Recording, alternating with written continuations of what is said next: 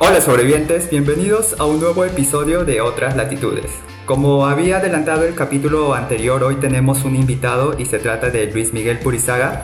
Él es sociólogo, abogado, magíster en ciencia, ciencia, política y gobierno por la Universidad Católica y actualmente es investigador, investigador en IDL Instituto Legal. Y bueno, además tiene un podcast muy interesante que se llama Síntesis Podcast.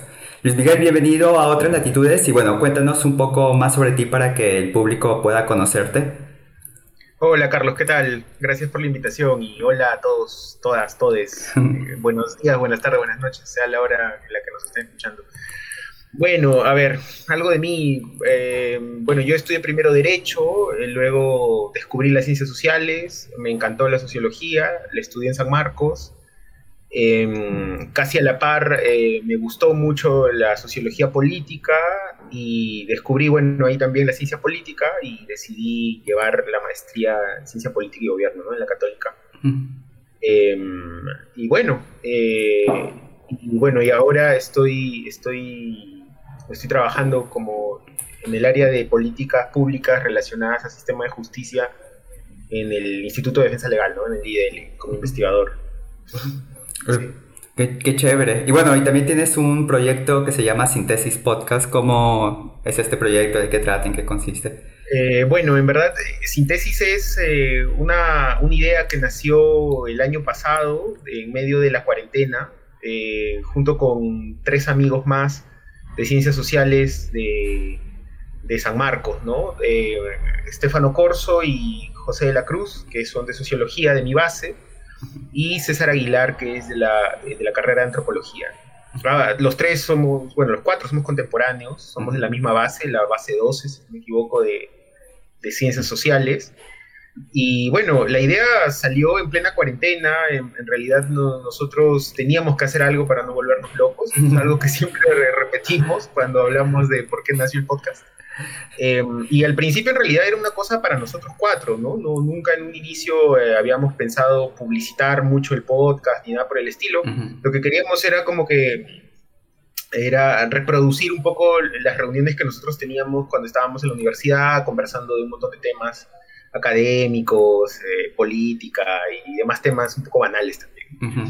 Entonces, eh, se tuvo la idea de, bueno, dijimos, oye, ¿y por qué no hacemos un podcast? Y, intentamos reproducir algo de eso que hacíamos.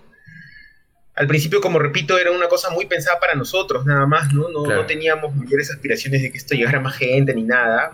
Eh, y así como jugando, y sacamos eh, una primera temporada de casi 13, 14 episodios. Mm, mm. Eh, y bueno, y dejamos el proyecto ahí. El último episodio de esa primera temporada lo habremos hecho, me parece, en noviembre, ¿no? Ah. Y, dejamos, en, octubre o noviembre del año pasado. Y dejamos ahí todo. Nadie publicitó nada en redes, nadie hizo nada. Y, estaba ahí, los 13, 14 episodios estaban ahí colgados en Spotify. Hasta que un amigo de, César Aguilar, que, se llama César Nureña, eh, posteó uno de los capítulos en donde hablábamos acerca de las argollas en el mundo de las ciencias sociales. Mm, mm la vara, las argollas, eh, en el mundo de laboral de las ciencias sociales. Y, eh, y, comenzó a tener rebote, ¿no? Este, este amigo, César Nureña, a quien le mando, si está escuchando, un gran saludo. Em, bueno, él, él, parece descubrió el podcast, escuchó algunos capítulos, se quedó enganchado con ese capítulo y lo, lo rebotó en sus redes. Y fue a partir de ahí que la mayoría de gente, algunos que nos conocían, dijeron, oigan, ustedes tenían esto, qué interesante, ¿no? Oigan, por, sigan, ¿no? Porque está interesante, aunque el último capítulo es de noviembre, a ver si, intentan, si intentan seguir. Y bueno, en este año, o sea, más o menos en febrero de este año, eh, como que lo pensamos. Dijimos, oiga, creo que podemos, hay que comenzar a tomar esto un poquito más en serio, ¿no? Eh, y, bueno, y retomamos, retomamos la idea de continuar con una segunda temporada, ya estamos, tenemos ya tres episodios. Ah, eh, nuestros episodios ya salen los, los sábados, grabamos los sábados, están saliendo con una semana de, de, diferencia entre que grabamos, se edita y todo eso. Y bueno, y también combinamos esto con nuestros trabajos, ¿no? Entonces eh, tenemos que darnos tiempo para editar y para hacer todo, todo este trabajo de subir y a las plataformas, ¿no? Y, todo esto. Pero eh, lo, que, lo, que, lo que más queremos es, eh, mira, e intentar en este contexto tan fregado que, en el que estamos, ¿no? De pandemia, lanzarla bien, si la gente nos escucha y, y, se divierte también en parte con, con, lo que nosotros conversamos, las cosas que decimos, pues eh, nosotros felices porque creo que en el contexto jodido en el que estamos, eh, este, olvidarse un poco o, o, enfocarse en otros temas a veces es muy bueno, muy bueno. Sí, de hecho. Y bueno, también aprovecho para mandarle un saludo a José y a Estefano, que bueno, también los conozco, y al otro compañero, este César, que no he tenido la oportunidad, pero bueno, ya se dará. Y bueno, nuevamente gracias por estar aquí. Y con Luis Miguel vamos a hablar sobre el último debate de candidatos, el panorama electoral y bueno, con, contrastar ciertas ideas sobre todo este proceso. Así que ya conocen a nuestro invitado, ya conocen el tema y bueno, comenzamos. A ver, eh, el domingo pasado se llevó a cabo el debate entre los cinco candidatos punteros. Bueno, iban a ser seis, pero López Aliaga se corrió como casi siempre suele hacer. Eh, y para muchos analistas, Keiko y Verónica fueron las que mejor se han desempeñado. Yo quería preguntarte cuál es tu opinión sobre el debate y si crees que este buen desempeño de Verónica Mendoza y de Keiko Fujimori va a tener un impacto en la intención de voto y también si la ausencia, las constantes ausencias de Aliaga en los debates van a influir también en su en lo que la gente opina, si piensa votar por él o no. Mm, sí, mira, a ver, eh, vamos por partes. A ver, eh, en relación al debate, yo creo que es interesante el formato de debate que ha llevado a cabo Canal 4, ¿no? Porque es América Televisión, los que han organizado ese debate. Eh, a mí igual me parece que el, formato es cada vez un poco más informal, ¿no? Habían partes en las que yo parecía que estaba viendo un capítulo de Saber y Ganar, ¿no? sí. Porque, porque eran preguntas así como su color favorito, que cuente una anécdota o cosas así, ¿no? Eh, yo supongo de que, claro, lo que se quería, o supongo que ese era el deseo, ¿no? De quitarle un poco de tensión al, al tema político. No le veo otra razón por la cual llevarlo a un formato así un poco más informal, ¿no? Em, aparentemente, y por lo que he escuchado en muchas personas, el, formato a algunos les ha parecido bien interesante, bien bacán, ¿no? Y mira, qué, qué chévere. Supongo que por esta cuestión de hacer distender un poco el tema de la política, o sea, que no sea tan tenso, ¿no? Bajo esta lógica que quizá algunos tienden que la política no tiene que ser tan seria, ¿no? Em, pero por otro lado, también he, he, escuchado algunas críticas en relación, oigan, esto no, no, no es un programa concurso, ¿no? Claro. Eh, está bien que nuestra televisión peruana esté llena de programas concurso y de competencia, pero no es necesario de llevar la política también a ese, a ese terreno, ¿no? Eh, pero mira, es, es eh, me parece de que más allá del formato, yo creo que es algo que se, se, va, se va a poder en todo caso ajustar. Vamos a ver si ese, ese, ese, ese tipo de debate cala más en la gente también es cierto que faltan otros debates que se nos vienen, eh, los de transparencia sobre todo, me parece, la, Organización Civil Transparencia, Asociación Civil Transparencia nos tiene ya acostumbrados a todas las elecciones a hacer unos debates que son muy serios, ¿no? Y que son como los debates importantes, ¿no? Digamos, que todo el mundo espera y que son una semana o dos semanas antes de las elecciones. Eh, ahora, en relación al desempeño de los, de los candidatos, coincido contigo en que entre Verónica Mendoza y Keiko eh, creo que fueron las que mejor se desempeñaron en el debate. En el sentido de que me parece que las dos ya están curtidas, ¿no? Em, Verónica me parece que ya tiene dos, dos, dos, ha postulado a la presidencia ya dos veces. Eh, eh, bueno, Keiko ya un poco ya va camino a ser la próxima Lourdes Flores. Eh, y yo creo que definitivamente esa experiencia ¿no? como candidato de todas maneras rinde frutos, ¿no? Rinde frutos. Em, me parece también de que em, no sé qué tanto impacto tenga en el electorado eh, el buen desempeño en el debate. Ahora, partiendo de la idea, de la idea que yo, yo tengo de que el debate, este tipo de debates políticos, en realidad no sirven tanto para, para explicar las propuestas, ¿no? Porque por sí el tiempo es muy corto, encima el formato del que hablamos a un inicio no ha beneficiado tanto a la, a, la presentación de propuestas. Yo hubiera preferido que en vez, en vez, de estar perdiendo el tiempo preguntando cuál es tu color favorito, ese tiempo se hubiera utilizado, no sé, que los candidatos expliquen propuestas, ¿no? Si es que ese era el gran objetivo, finalmente, el debate pero al menos en este formato de debate está claro de que ese no era el, el objetivo principal, ¿no? Estamos dándonos cuenta de eso ya.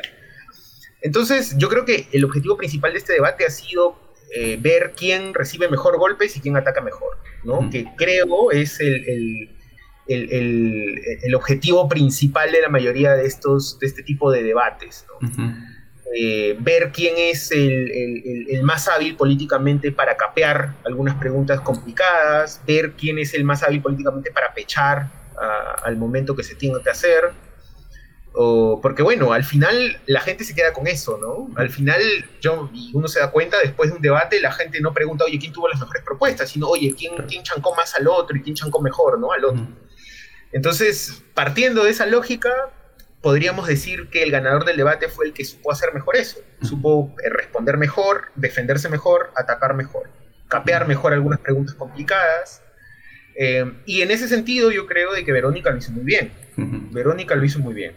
Eh, y creo que a la par también Keiko, ¿no? También Keiko. Se nota de que eso, eso, eso es la experiencia como candidata que tiene. En relación a los otros candidatos, yo creo de que en el caso de Forsyth es muy, muy claro de la inexperiencia, ¿no? De la inexperiencia política. Eh, está clarísimo, la forma incluso hasta cómo dirigirse al contendor, al adversario político, incluso en los momentos en que quería ser irónico y y, intentar atacar a algún candidato eh, no, no, no, le salía bien, entonces como que no, no, no le resultaba mucho. Em, en el caso de Urresti, bueno, el señor Urresti ya, conocemos cuál es su, digamos, la forma en la, en la que él se desenvuelve, eh, digamos, bajo la lógica del, del, criollo, el criollo bacán, que te, saca las, las frases este, las frases graciosas, ¿no? La ironía, ¿no? Em, pero más allá de eso, eh, no, no hay grandes, grandes propuestas. Mira, yo la verdad, eh, analizando el debate como ganar-perder, yo creo, no sé si utilizar el término ganar-perder, yo creo que los que tuvieron el mejor desempeño en función a estos objetivos que estábamos viendo era Keiko y, Verónica, ¿no? El que peor desempeño tuvo, me parece a mí, definitivamente fue Forsyth, ¿no? Se nota, se nota que le, falta, le faltan horas de vuelo, digamos, en política, ¿no? Y eso se nota, se nota mucho. Eh, y bueno, y en el caso de, en el, caso de, del señor Urresti, como digo, ya sabemos de qué pico el señor Urresti, había momentos en que parecía que estaba pechando pues a, a, los pobres ambulantes, a los que suele, solía desalojar cuando, cuando, hacía sus operativos. Eh, bueno, y en el caso del escano, mire, yo, yo, creo de que el escano ha representado muy bien el papel de ser un político tradicional a toda regla. Mm. Eh, es el típico político viejo, de partido ya antiguo, ¿no? Acción Popular, ah, no estoy diciendo peyorativo, solamente estoy describiendo un hecho. Acción Popular es un partido antiguo, muy antiguo. Y el escano viene siendo político y congresista hace muchos años, ¿no? Entonces, es un, un viejo político, digamos, es un político de la vieja escuela, eh, y es por eso quizá que a muchos le ha parecido que tiene un discurso populista, ¿no? Porque precisamente es un, viejo, un político de la vieja escuela, entonces habla mucho, a veces se va de boca, promete más cosas de las que, de las que estoy seguro va, va, va a cumplir, eso, eso me parece que va a ser un hecho. Em, y claro, eh, en, en, este juego de, de defenderse y atacar, es bueno también, pero me parece que hay un tema generacional ahí que no engancha, ¿no? Me, parece que el escano en, mucha gente joven no engancha, no termina de enganchar. Creo que tiene que ver con el lenguaje que utiliza, ¿no? Y por las prácticas políticas que, que, muestra. Yo creo que en el debate uno, uno, se dio cuenta mucho de eso. Y de ahí viene el mote o, eh, la chapa de, ah, populista, ¿no? Porque claro, florea como un político viejo, antiguo, un viejo político, te florea así entonces, claro, la gente relaciona ah, floro barato o, un floro así medio simplón, ah, populismo, ¿no?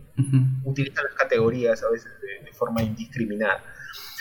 Ahora, la segunda parte de la pregunta, si es que el desempeño en el debate va a tener un efecto directo en la intención de voto, yo la verdad, yo lo dudo. Yo creo que van a ser otros factores los que van a tener una, una una incidencia directa en la intención de voto. Sí. Y en cuanto al tema de López Aliaga, porque por ejemplo el, el capítulo anterior eh, yo me puse como que a, soltar bastantes ideas generales. Eh, aparte de estas constantes metidas de pata que él tiene y sus candidatos también, y aparte de las constantes ausencias en los debates que él confirma, luego a última hora dice que no, ya no, eh, es posible que el votante conservador de derecha, al ver todas estas actitudes, vuelva la mirada hacia Keiko, o sea, teniendo en cuenta que Keiko tiene un discurso como que de mano fuerte, más institucional, o sea, ¿tú considerarías que Keiko todavía tiene posibilidades de recoger ese voto y tal vez, no sé, pasar a segunda vuelta? Mira, yo, yo creo que ahí hay que analizar eh, en la campaña de Keiko a quién le ha estado hablando en los últimos meses. Para mí queda claro de que Keiko le ha estado hablando en los últimos meses a través de, los spots políticos que tiene y los mensajes que ella ha estado dando. Le está hablando al fujimorista de los 90, a, los fujimoristas albertistas. Yo creo de que Keiko se dio cuenta de que separarse de la imagen del padre al final le resultó contraproducente y lo que se está dando cuenta es de que había un bolsón electoral ahí de los, de los fujimoristas albertistas, que cuando ella tuvo estos roces con su padre y se separó de su padre, ¿no? Eh, en las elecciones pasadas, la abandonaron. Este bloque, este, este grupo de fujimoristas albertistas la abandonó. Y ella se ha dado cuenta de que, digamos, el, el voto duro que ella tenía, digamos, fujimoristas keikistas, ya llegó a un tope. Y si no consigue captar ese otro voto de los fujimoristas albertistas, va a quedar ahí entonces, me parece que su campaña de un tiempo a esta parte estaba enfocada en ganar ese voto, en obtener, en recobrar la confianza de ese tipo de fujimoristas, ¿no? Que, se identifican con Alberto, con su padre, ¿no? Eh, por lo tanto, no creo de que el discurso político de Keiko vaya enfocado a quitarle votos a López Aliaga. Yo creo de que López Aliaga eh, va a perder, va a perder, va a bajar en las encuestas y yo creo que un grueso de esos votantes se va a ir con Hernando de Soto. Mm. Tengo, tengo esa impresión porque el, tipo de votante de López Aliaga, en la última encuesta del IEP, que salió me parece hace una semana, eh, identificaba de que el votante promedio de López Aliaga estaba en el sector AB, AB y C incluso, un poco ese, pero eh, principalmente AB. Y resulta de que, eh, si también hacemos esa comparación, en el caso de Hernando de Soto, un buen bolsón de sus electores también están en ese sector AB. Entonces lo más probable es de que esos votantes se vayan con Hernando de Soto. Mm. Ahora, eh, también teniendo en cuenta de que un tiempo de esta parte, al menos en esta semana, por más de que Hernando Soto no haya participado en el debate, y por eso mismo creo de que el, debate en sí no va a tener tanto, no va a ser tan determinante para, para, para, para impulsar eh, eh, candidaturas, yo creo de que ese, ese gran grueso de, de, ciudadanos que iba a votar por López Aliaga se van a ir con Hernando de Soto me parece que ideológicamente también están más cercanos. Eh, y el sector, sector socioeconómico al que pertenecen la mayoría de esos votantes también es el mismo. Entonces, yo sí creo de que López Aliaga va a bajar, va a bajar un par de puntos, quizá en la, última, en la próxima encuesta, y de que ese, ese voto lo va, lo va a recoger, eh, yo creo que Hernando de Soto, y bueno, y, podría, se podría hasta decir, se podría dividir, ¿no? Entre Hernando de Soto y algunos, algunos que se vayan con Keiko, pero la gran mayoría creo que Hernando de Soto. Yo creo que Hernando de Soto va a crecer, va a crecer para las próximas, eh, próximas encuestas. ¿Y tú crees que todavía ese voto albertista que tú dices, bueno, ese electorado que es bastante albertista, eh, todavía le está pensando con Keiko, tal vez sí, tal vez no, o ya ese 8-9% que Keiko ya es todo el voto que pueda tener.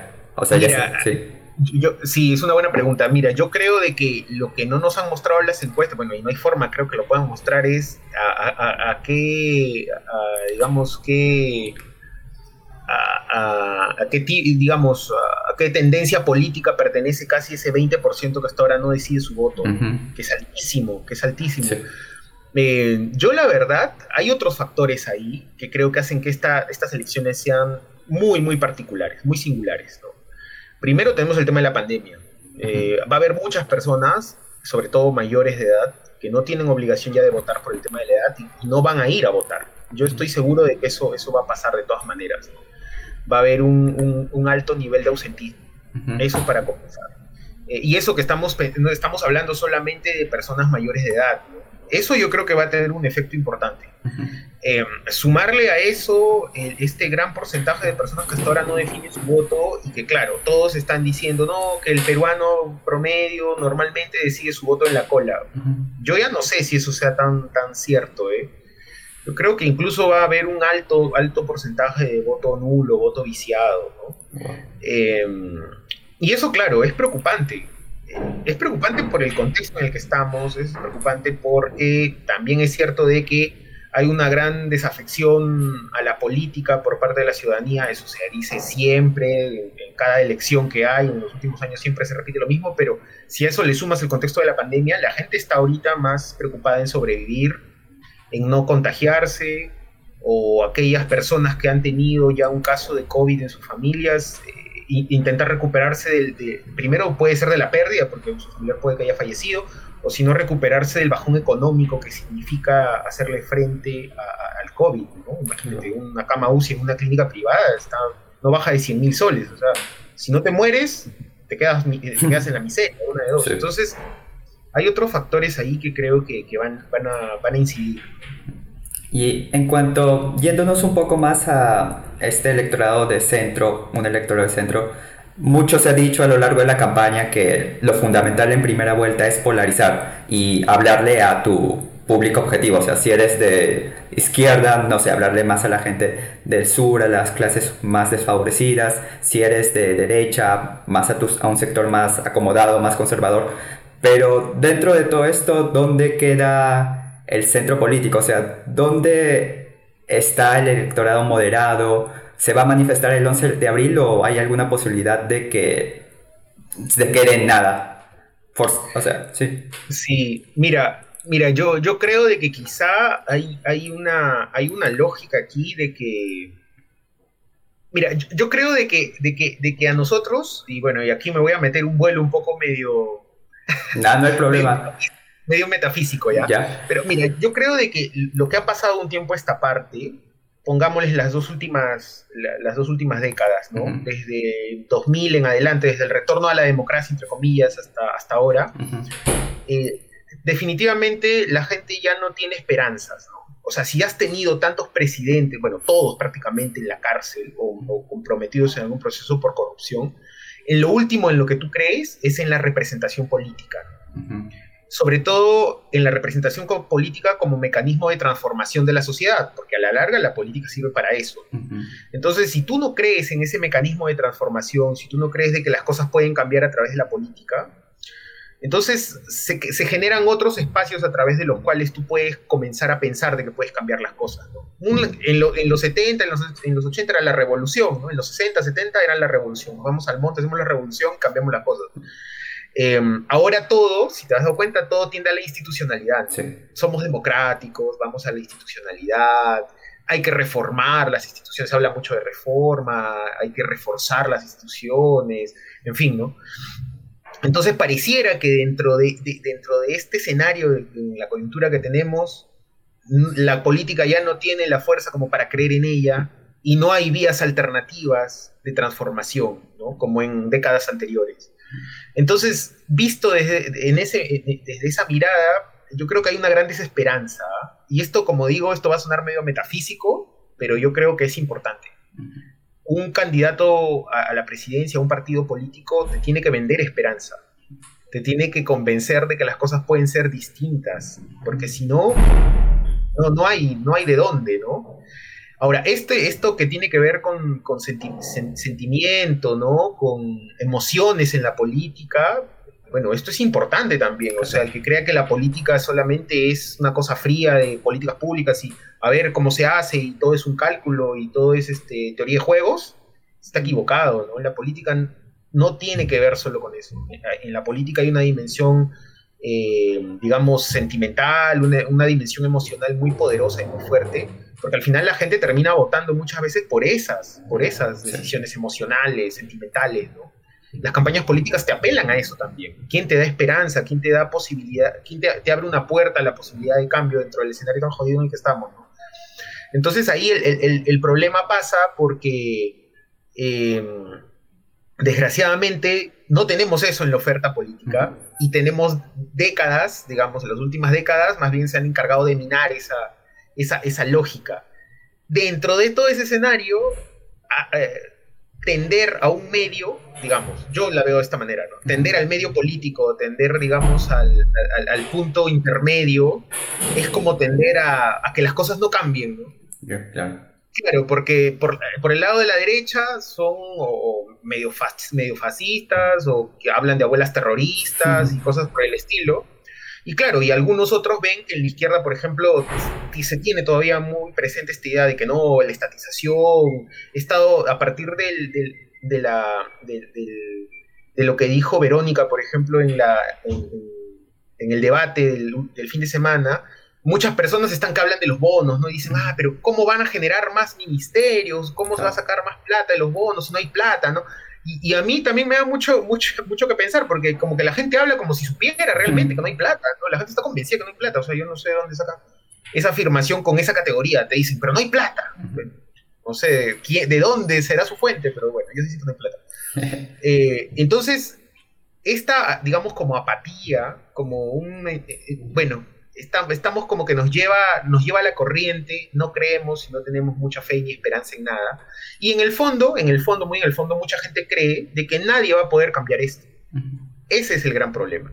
Como yo o como muchos creen de que nadie puede cambiar esto, entonces la verdad, elijo un candidato que me permita al menos mantener esta, o que me permita de que, que la corriente me siga llevando sin nada extremo, o sea, sin alguien que me diga que vamos a emitir un montón de fondos, porque claro, yo digo, ah, la plata, ¿no? Este, van a nacionalizar, ¿no? O por el otro lado, ¿no? Ah, que vamos a tener a los curas metidos en, en, el Estado, ¿no? Entonces, la misma, yo creo que la misma apatía, ¿no? El, mismo descreimiento de, de, la política en sí como mecanismo de transformación de la sociedad, hace que al final los votantes terminemos apostando por partidos que sean así, medios, medios que no nos muestren nada nuevo, ¿no? que ¿no? Que no hagan grandes cambios o que no propongan grandes cambios, porque no, eso es muy arriesgado. Y como al final nadie va a cambiar nada, es mejor elegir a alguien que no va a cambiar nada y que no arriesgue nada. Entonces, es, un, es un poco de eso. Y dentro de este escenario, si uno analiza los discursos de de los candidatos que tenemos ahora, uno los podría agrupar en diferentes extremos, ¿no? si ponemos una línea. Y me parece que el que más tiende a un centro termina siendo el escano. Termina siendo el escano. Pero ni siquiera por, por mérito propio, sino por las posiciones que tiene a los costados.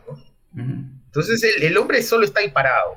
Los otros, los otros candidatos con sus otros discursos se han encargado de que todo el mundo vea al escano como un centro. Eh, y, la verdad, habría que analizarlo luego si es que eso es realmente así, ¿no? Claro. ¿Y tú qué crees? Porque mira, yo, si bien yo tampoco considero al Escano como alguien de izquierda, se lo él mismo se está pintando como tal, la gente lo está viendo como tal, y uno juraría que Forsyth sería como el ya que miércoles, o sea, entre izquierda, extrema izquierda, entre comillas, extrema derecha, o sea, ya Forsyth, ¿no? Pero lo que tú dices sobre el el centro, o sea, no lo había pensado. ¿Cómo podría profundizar un poco más eso? Sí, o sea, yo creo de que, yo creo de que hay dos, hay dos posibilidades para que un candidato se posicione dentro de un espectro político en unas elecciones. Primero, trabajando a conciencia y, y, diciendo, ¿no? Yo quiero estar en este escenario del espectro político para estas elecciones. Y la otra opción es de que los otros candidatos hagan su trabajo y por antítesis tú termines siendo algo que los otros definen como lo que no son, ¿no? Entonces, claro, si tienes a, por un lado, a la izquierda con un discurso de vamos a cambiarlo todo, y por el otro lado tienes un discurso más bien conservador, ¿no? Que apela más bien a, la tradición, que apela a la religión, que apela a ideas que no son nada progresistas, entonces ahí tienes dos extremos porque los dos extremos no pueden dialogar, ¿te das cuenta? O sea, no, no, no hay puntos en común. Si, si me traes a un, a un señor, por ejemplo, Wally Wharton, ¿no? que creo que va, que va con el partido de López Aliaga. Claro, y el tipo tiene una opinión acerca de la igualdad de género y otras cosas más, y traes a un candidato del Congreso de Juntos por el Perú, por ejemplo, no sé, Lucía Alvite se me ocurre. estoy seguro, no van a haber puntos en común para nada. Y digamos, entonces dentro del espectro político, para la gran mayoría de nosotros, ellos dos son dos extremos. Ahora, esto no es malo en realidad. No confundamos posiciones extremistas con ubicarse en dos extremos dentro de una línea, en un contexto político determinado. O sea, el contexto está así planteado, ¿no? En otros contextos, quizá las propuestas eh, de, Juntos por el Perú no serían extremistas, serían lo más normal del mundo, ¿no? Pero en el contexto en el que estamos, con la derecha que tenemos, bueno, pues eso, eso, ese es el escenario que se nos presenta, es lo que hay. Y de acuerdo a la definición de estos dos extremos, prácticamente le están dejando el centro servido al escano. ¿Por qué nosotros o por qué la ciudadanía tiende a elegir al escano, o tendería o estaría tendiendo a elegir al escano, de acuerdo a lo que dicen las últimas encuestas, debido precisamente a esto que explicaba antes, ¿no? Por esta especie de apatía, esta especie... Bueno, esa es la, esa es la idea que yo tengo, puede que me esté equivocando, pero bueno. Mm. Esta, esta, especie de apatía, esta especie de no confianza en la política como un mecanismo transformador de la sociedad. Yo sí insisto mucho en esto, porque me parece que ese es un aspecto como que se está dejando de lado, eh, y, tiene mucho que ver en política, ¿no? Tiene mucho que ver. No es solamente el vender un buen plan de trabajo, sino también cómo comunicas eso. Y yo sí, sí, yo sí veo de que, por ejemplo, en el lado de la izquierda, en Juntos por el Perú, hay un mensaje que, intenta ir por ese lado, ¿no? Este vamos a transformarlo todo, apela precisamente a eso, ¿no? A, a darte o a meter la idea de que, oye, con la política sí se pueden cambiar las cosas, confía en nosotros que sí podemos cambiarlas. Pero frente a eso hay pues cucos creados desde hace muchos años atrás acerca eh, de, del socialismo y bueno, hay gente que confunde el socialismo y el comunismo y creen que el comunismo y luego alguna gente que dice que Karl, Karl Marx son dos personas Karl y el otro es Marx. Y toda esa gentita. Toda esa gentita, ¿no? Entonces así es como que hay que remar contra corriente también, ¿no? Claro, wow. Y sobre el tema de la izquierda, a Verónica Mendoza, ella realmente la tiene complicada porque el escándalo está quitando el sur, pero últimamente ha surgido también la, la, figura de Pedro Castillo y si uno ve sus redes, ve sus fotos, hay bastante gente que va a sus, manifestaciones, a sus... Eh, no sé, y, y tú crees que Pedro, la figura de Pedro Castillo termine pasando a Verónica Mendoza o tú crees que más bien siendo un electorado del sur, más bien sea al escano el que le esté quitando votos o al final las cosas se van a mantener tal como está ahorita? O sea, primero el escano, Verónica en un tercer, cuarto lugar y bueno, ahí Pedro Castillo último. Mira, yo, creo de que a Pedro Castillo eh, hay dos factores ahí que creo que le jugarían en contra. Primero, porque tendría que convencer a Lima, y es una plaza complicada Lima, sobre todo para un candidato que viene de, una región como el sur, ¿no? O sea, es un candidato regional que ha crecido y, digamos, ha formado políticamente en un espacio pequeño, porque es profesor, digamos. Eh, entonces, igual, el gran reto sería convencer una buena parte de, los, de la ciudadanía de la capital, que creo representa un tercio de todo, de, todo el bolsón electoral, y eso es muy difícil. Eso es muy difícil. Primero por eso y segundo por el tiempo.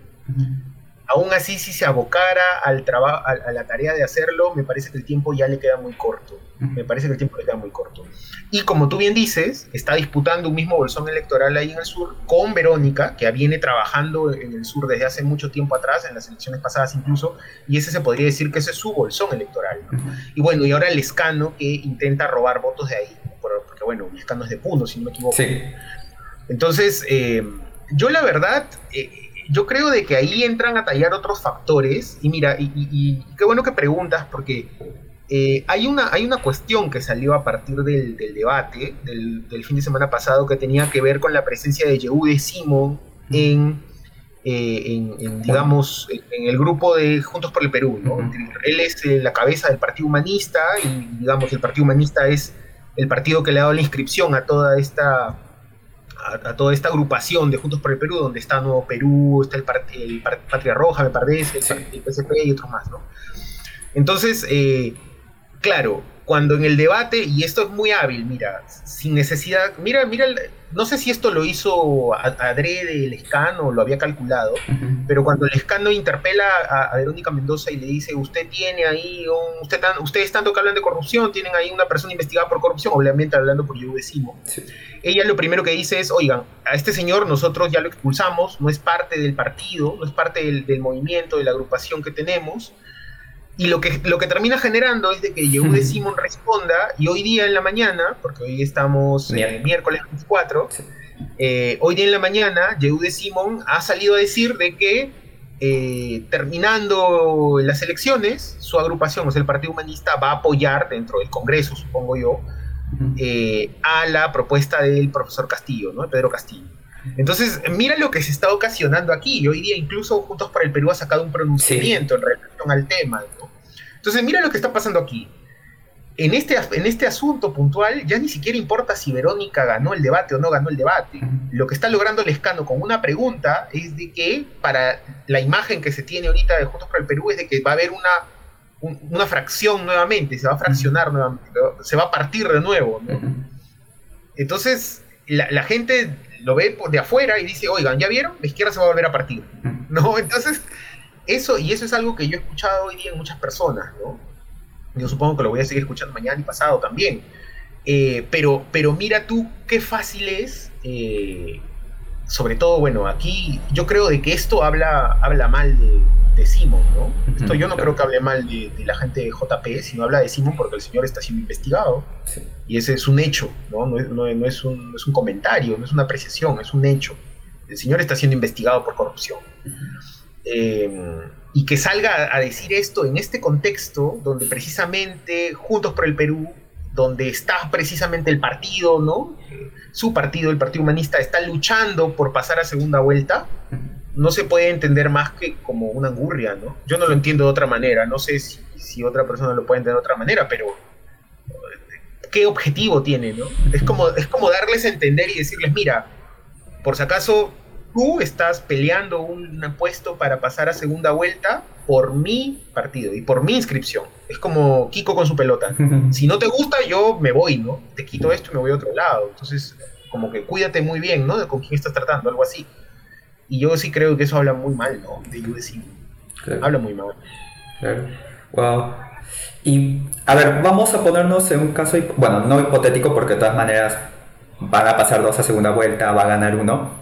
Dejando de lado un poco las elecciones, eh, sea quien sea el presidente, futuro presidente o presidenta, vamos a tener un presidente con un escenario muy complicado, no solo por la crisis económica, sanitaria, sino porque va a tener que lidiar con un Congreso donde posiblemente haya siete, ocho, nueve bancadas y muchos ya están diciendo que van a ser cinco años perdidos, donde, bueno, va a estar el fantasma de la disolución del Congreso, también el fantasma de una vacancia, incluso muchos están diciendo que en estos tiempos ya no es necesario que tener una mayoría absoluta, sino tener 44 votos para evitar la vacancia. ¿Tú cómo ves ese posible escenario? O sea, ¿tú crees que estos cinco años que se vienen van a ser peores?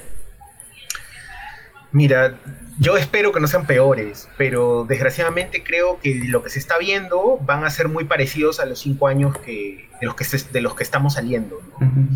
Eh, bueno, primero para comenzar, la, conformación del Congreso que vamos a tener, ¿no? Demasiado, demasiado partido eh, peleando ahí, eh, va, a ser bancadas muy fraccionadas.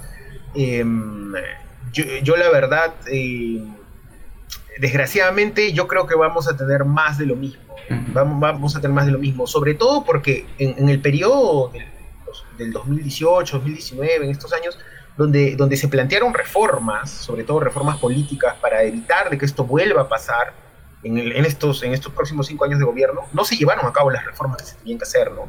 Recordemos al Tribunal Constitucional eh, lavándose las manos y no decidiendo sobre el tema de la vacancia por incapacidad moral ahí había una oportunidad para que se sentara un precedente y no, no exista de nuevo esta causal y se pueda usar en, el próximo gobierno. Eh, la causal todavía existe, el Tribunal Constitucional nunca le dio un contenido y ese es un gran problema y ese solo es un, uno de los tantos problemas. Recordemos también, se, se, formó la comisión Tuesta, ¿no? con Fernando Tuesta a la cabeza y esa comisión elaboró unos, si no me equivoco, 12 o 13 proyectos de ley de reforma política que justamente lo que buscaban era eliminar estos baches, ¿no? Digamos, eliminar esta debilidad del Ejecutivo frente al Legislativo, ¿no?